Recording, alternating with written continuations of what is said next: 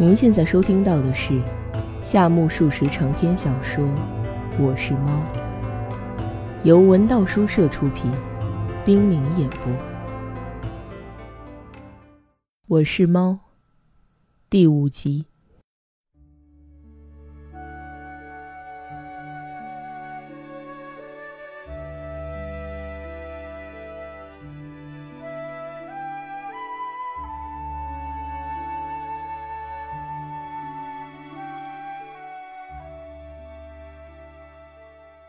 花子小姐可是个驰名遐迩的猫中美女。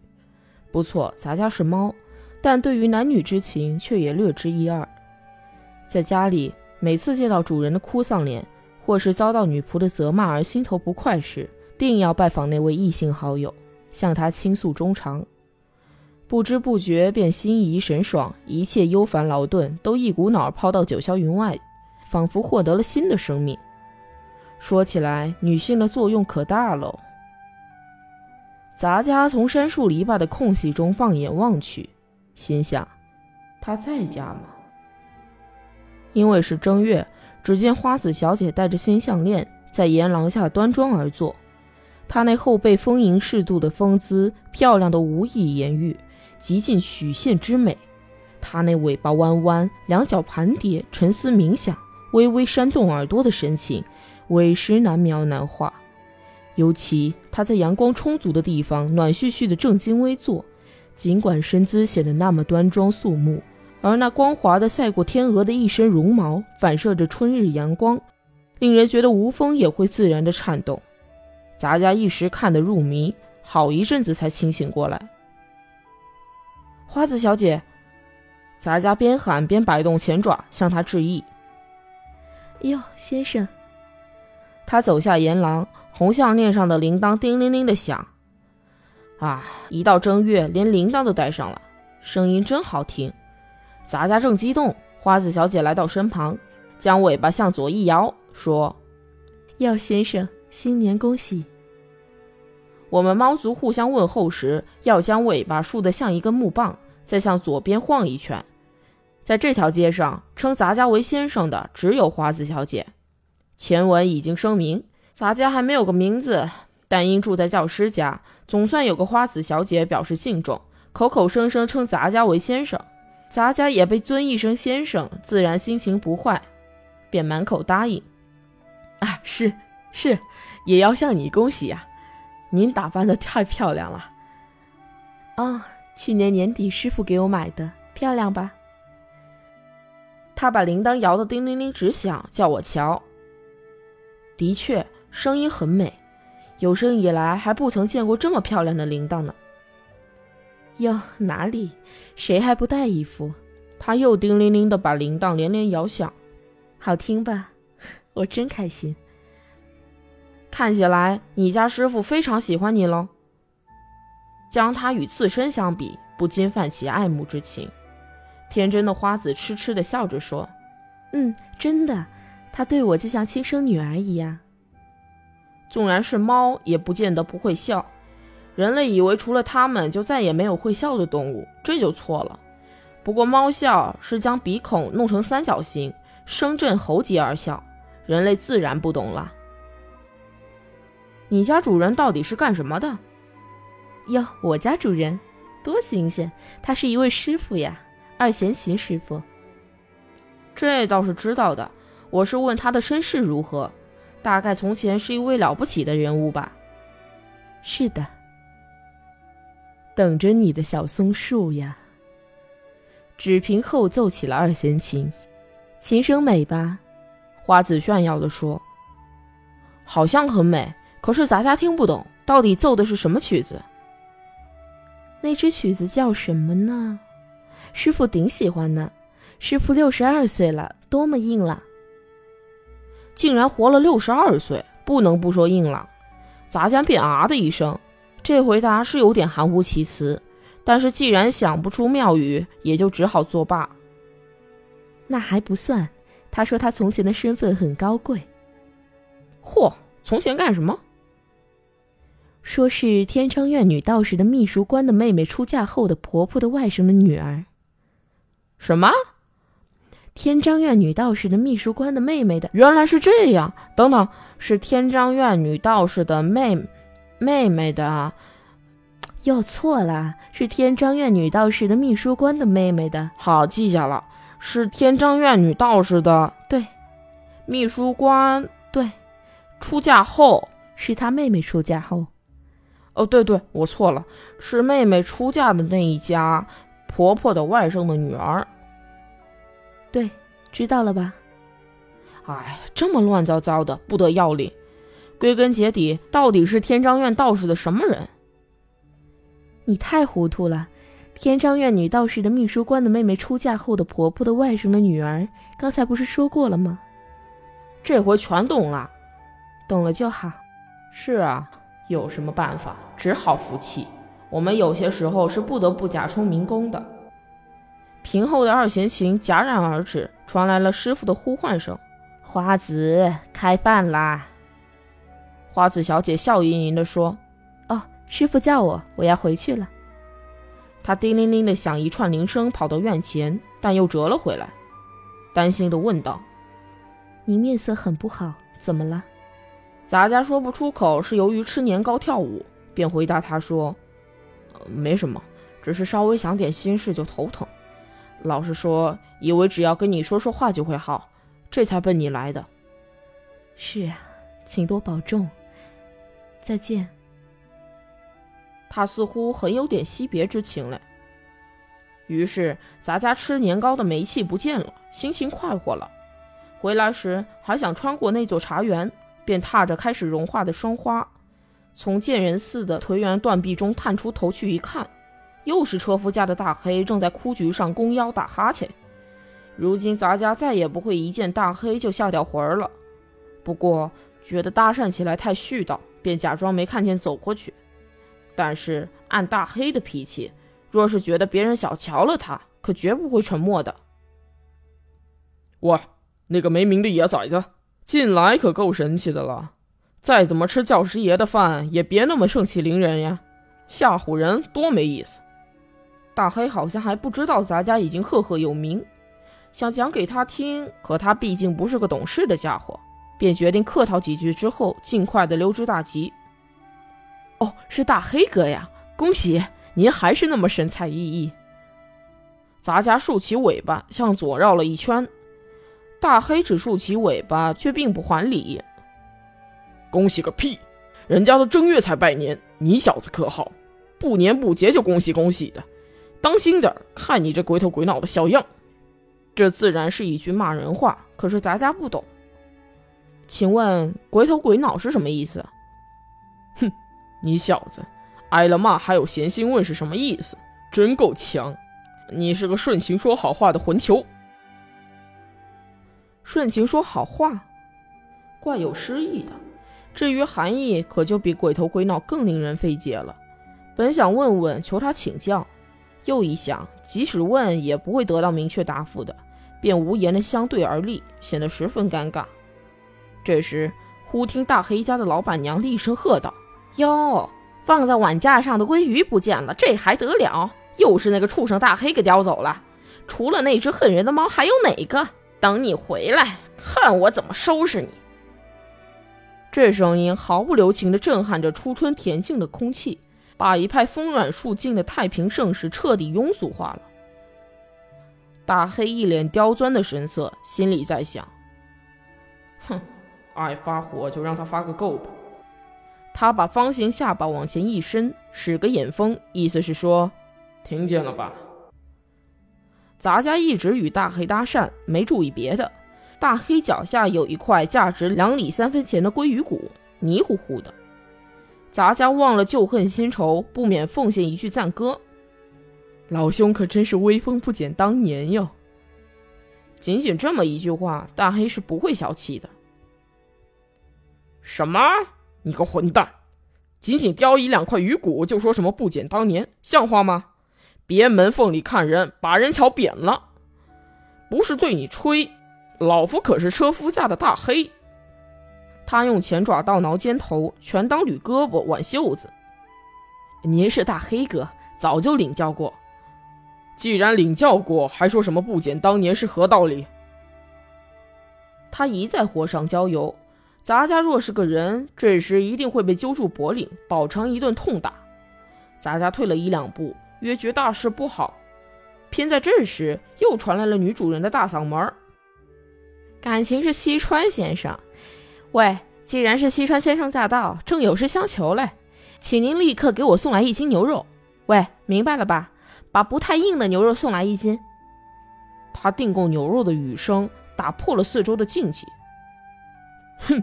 一年一度订购牛肉，还特意那么大喊大叫的，向左邻右舍炫耀一番。牛肉一斤哟，真他妈是个难缠的母夜叉！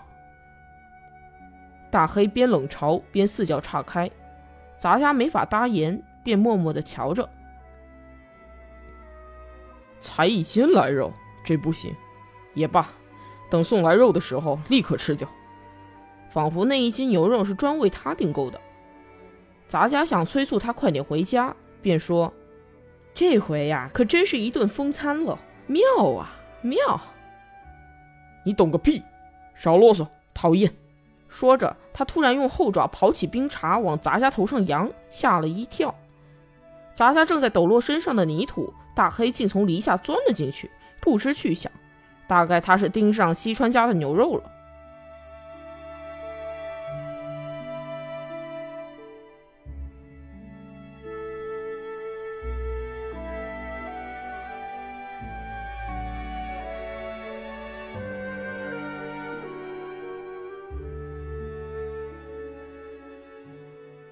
回到家里，不知什么功夫，客厅里已经春意盎然，就连主人的笑声听来也十分爽朗。贾家有点奇怪，便从敞着门的檐廊纵身窜了过去，走进主人身旁一瞧，原来有一位陌生的客人。只见此人留着小分头，梳得整整齐齐，戴家辉的布袍外还罩了一件小仓布的短褂，是一副十分规矩和淳朴的穷学生风度。主人的手炉旁和涂了春镜牌油漆的烟盒并排放着一张名片，上写：“仅介绍月至东风君水岛寒月。”由此，咱家知道了客人的名字，也知道了他是寒月先生的朋友。因为半路才听，对宾主对话的来龙去脉不大清楚，但是猜得出，好像与前边介绍过的那位美学家弥亭先生有关。来客文静地说：“弥婷先生说一定会妙趣横生，一定要我随他一同前往。所以，什么？你是说你陪他去西餐馆吃午饭，妙趣横生吗？”主人说着，斟满了茶，推到客人面前。这所谓妙趣，当时我也不大明白。不过他那个人嘛，总会搞点什么新花样的。不过意外的很。主人的意思是，你领教了吧？杂家正蹲在主人的膝头，啪的一声被敲了头，有点疼呢。又是胡来的恶作剧吧？迷婷爱干那种事。主人立刻想起了安德利亚的故事。是呢，他说你想吃点什么新花样吗？吃了什么？主人问。他先看菜谱。胡扯了一通各种菜名，是在叫菜之前。是的，后来呢？后来他回头望着堂官说：“怎么没有新菜肴？”堂官不服气，问道：“鸭里脊和牛排意下如何？”弥亭先生不可一世地说：“吃那类俗调，何须来此？”堂官不解俗调为何意，做了个怪相，不再吭声。那是自然。后来，弥亭先生对我说：“到了法国或英国，可以大吃而特吃，天明钓、万叶钓。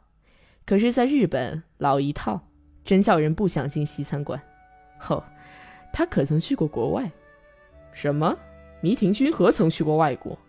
若是又有钱又有闲，几时想去都是可以去的。不过，他大概是把今后想去说成了已经去过。拿人开心吧，呵呵呵主人想卖弄一下妙语连珠，带头先笑了，客人却毫无赞许之意。是吗？我还以为他什么功夫留过洋，不由得洗耳恭听呢。何况如您所见，他谈起什么煮油盐呀、炖青蛙呀，简直活灵活现。他是听别人说起过吧？扯谎，他可赫赫有名哟。看来真是这样。客人边说边观赏花瓶里的水仙，面上罩着淡淡的遗憾神色。主人问道：“那么他所谓的妙趣，不过如此吧？”哪里，这仅仅是个小帽，好戏还在后头嘞。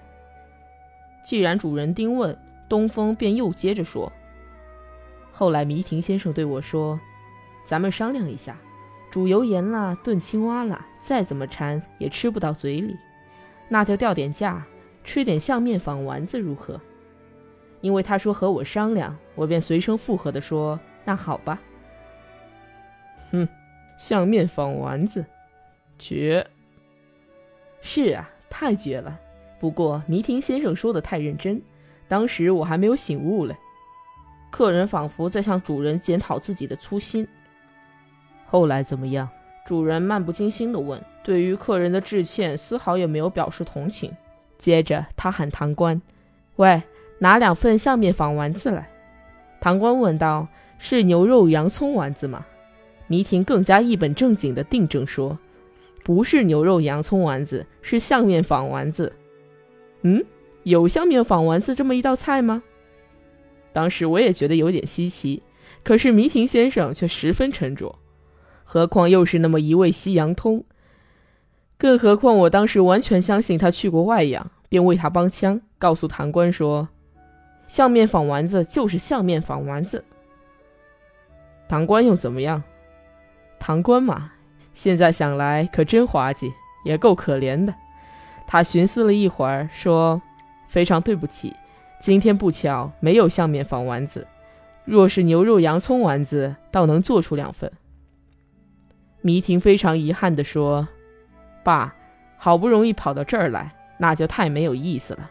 难道不能想想办法弄两盘给我们品尝吗？”他交给堂官两角银币，堂官说：“那就不管怎样去和值班厨师商量一下吧。”于是他进屋了。看来他非常想吃相面坊丸子喽。不多时，堂官走来说：“还正赶巧。”若点这个菜，可以给您做，不过时间要长一点。迷亭先生真够沉着，说：“反正是新正大悦，闲着没事儿，那就稍等片刻，吃了再走吧。”他边说边从怀里取出香烟，咕嘟嘟喷起烟雾。没办法，我从怀里掏出日本新闻来读。这时堂官又进屋商量去了。太费周折。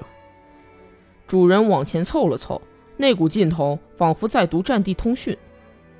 后来唐官又走了出来，样子很可怜的说：“近来相面坊丸子脱销，去过龟屋商店和横滨山下町十五街外国食品店都没有买到，一时太不凑巧。”迷亭先生瞧着我，一再的说：“多糟糕，好不容易来的。”我也不该沉默，便帮腔说：“太遗憾了，不胜遗憾之至。”诚然。主人也赞同地说：“至于什么叫诚然，咱家可就不得而知了。”这时，唐官也觉得怪遗憾的，便说：“改日有了材料，再请各位先生赏光。”迷婷问他想用什么做材料，唐官哈哈大笑，并不作答。